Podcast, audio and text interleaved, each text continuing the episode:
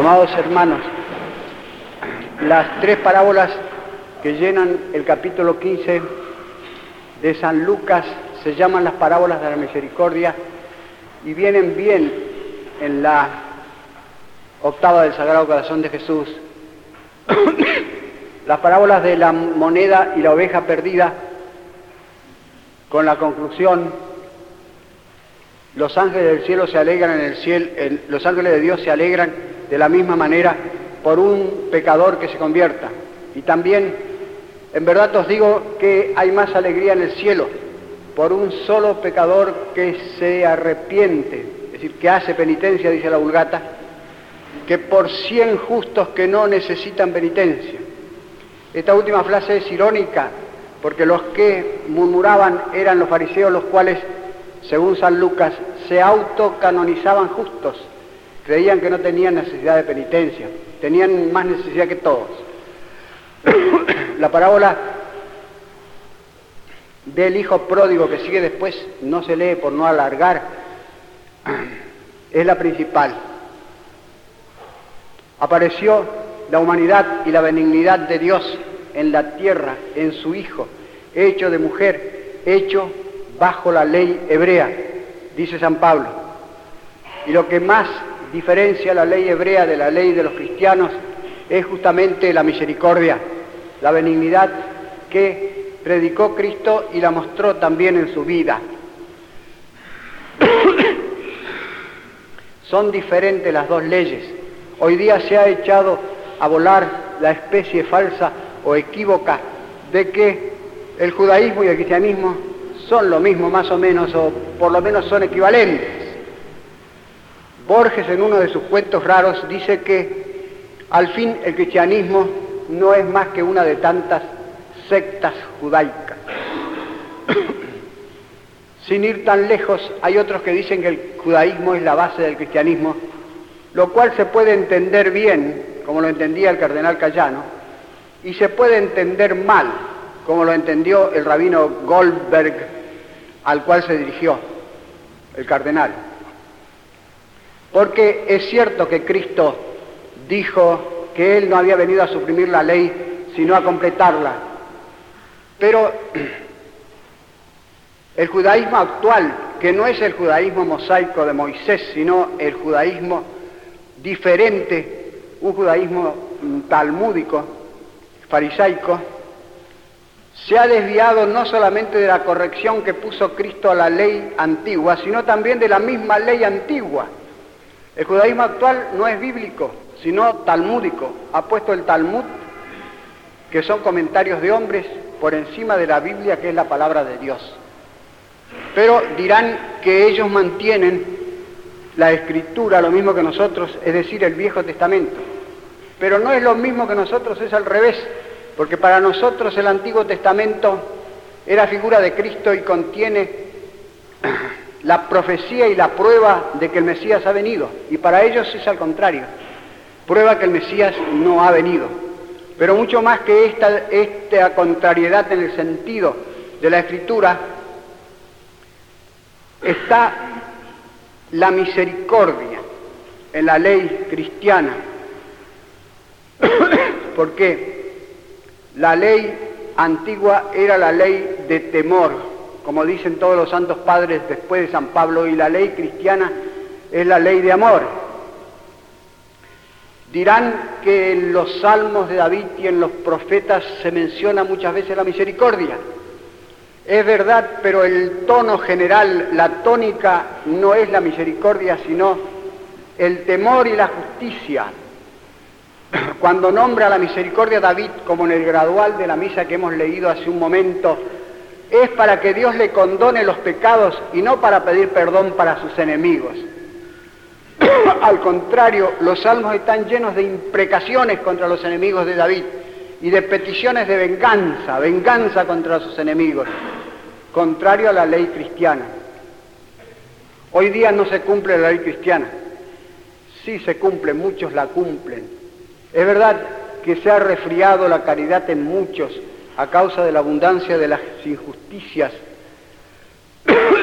y que ha ha habido una especie de brote de crueldad, de la antigua crueldad pagana.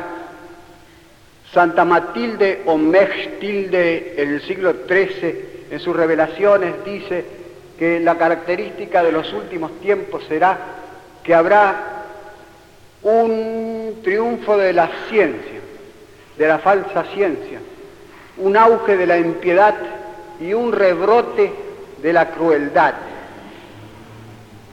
El historiador Hilaire Belloc, en su libro Survivals and New Arrivals,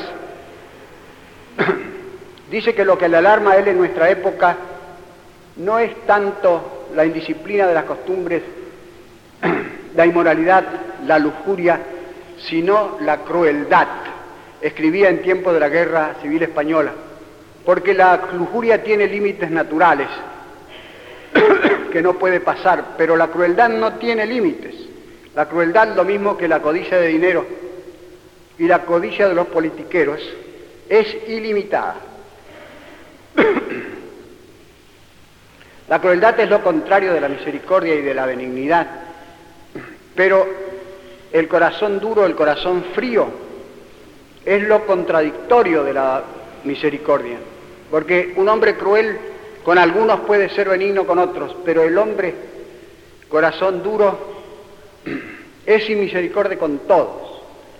Los sin corazón, como los llama el pueblo, son refractarios a todo lo humano toda su atención está dirigida a otras cosas, a hacer dinero, a perseguir mujeres, hacer política, o sea, politiquería.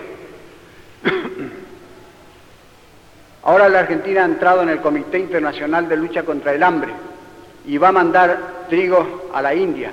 Ya mandó al Pakistán, al Beluquistán, al Afganistán, qué sé yo, a la isla de Tanganica. Y hay regiones de la Argentina donde hay hambre endémica. Y hay hambre, incluso aquí en Buenos Aires, no poca hambre. Pero eso no sería nada, a lo mejor Dios nos bendecía por eso. Hay otra cosa peor que son los premios. Hay una infinidad, una cantidad de premios de concursos con premios. Ahora han inventado el premio a la filatelia, donde se tiran millones de dinero al mismo tiempo que el presupuesto nacional tiene 131 billones de déficit. No millones, sino billones, mil millones. se tira dinero en premios a, falsos músicos, a falsos poetas, a falsos novelistas, a falsos cineastas, a falsos científicos y se dice que es fomentar la cultura. No es fomentar la cultura, es beneficencia. Pero beneficencia a los compinches, a los paniaguados, a los de la pandilla. Hay una cantidad de pandillas de parásitos en el país. Yo lo sé porque fui tres veces jurado de los premios nacionales cuando era ingenuo Después me retiré con asco cuando vi que me estaban usando de idiota útil. Supongamos una familia que está llena de deudas, tiene hipotecada la casa y se pasa comprando jarrones, flores artificiales, muñecas, juguetes y gobelinos, más que locos, diríamos nosotros. Pues bien, todo eso es más útil que los premios literarios. Podía poner diez ejemplos de este despilfarro de los dineros públicos, de los dineros del pueblo. Y he puesto el que es menor de todos, creo. ¿Es esto un Estado cristiano? No es ni siquiera un Estado pagano, no es Estado.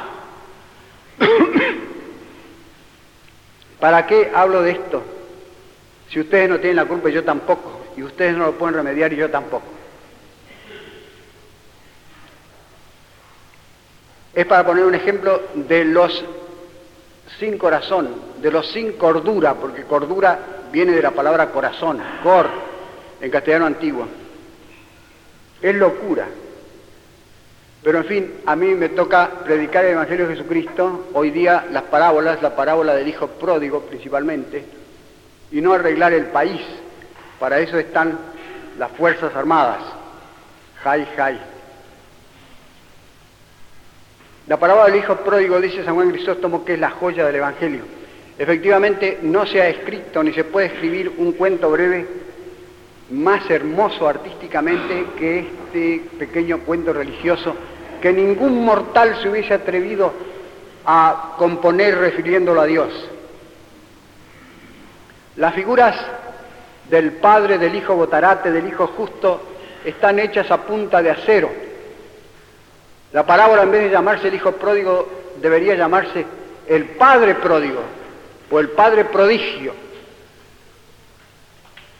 El Padre no resiste al Hijo Botarate cuando le pide su parte, que no era su parte, pero Dios no resiste cuando nosotros nos alzamos con lo que es de Él.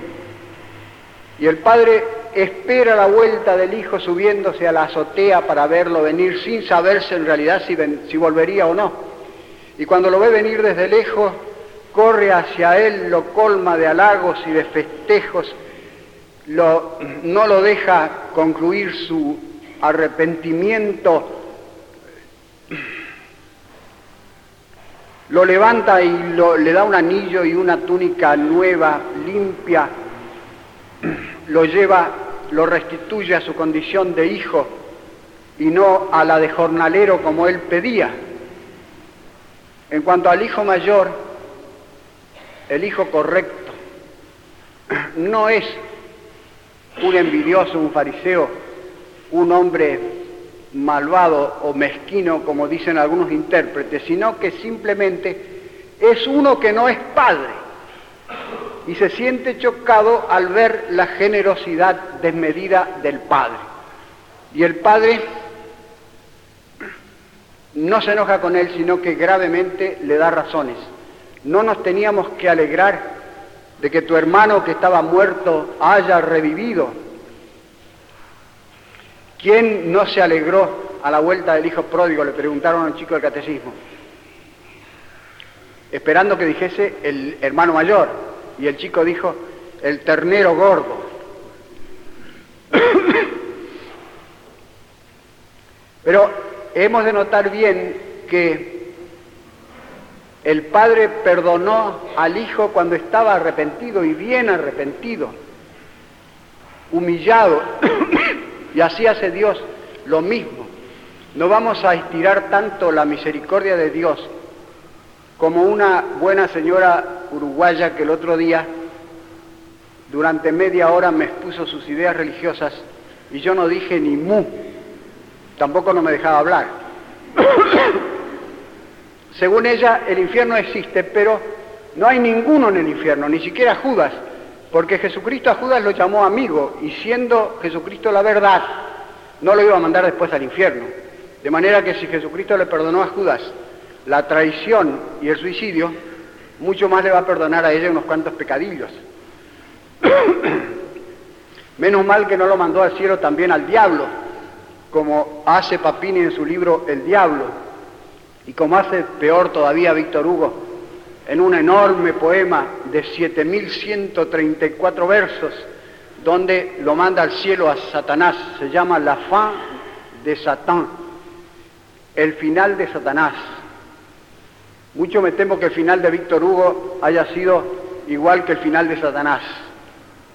Ojalá que me equivoque, no le deseo a Víctor Hugo el infierno. Mucho me ha aburrido Víctor Hugo, pero no le deseo el infierno el manicomio si acaso. De manera que en Dios existen la misericordia y la justicia igualmente infinitas, pero Dios ama más aplicar la misericordia al hombre que la justicia, porque conoce la flaqueza del hombre y eso es lo que acentúa Jesucristo en estas parábolas pero Jesucristo también nombró 14 veces al infierno. en Dios la misericordia y la justicia son una sola cosa, pero para nosotros están divididas como el tendido de sol y el tendido de sombra en las plazas de toros, divididos por una línea seca. De manera que si nosotros voluntariamente nos pasamos de la luz de la misericordia a la oscuridad de la justicia, Dios no nos detiene, no nos detendrá como, como tampoco lo detuvo el Padre al Hijo pródigo. Queda en nuestras manos. Como dijo el poeta Paul Claudel, yo por siempre jamás quiero estar sometido a ti. El pensar que puedo quebrantar tu ley me parece horrible y yo sé que las llamas eternas no son para mí. Sin embargo, es posible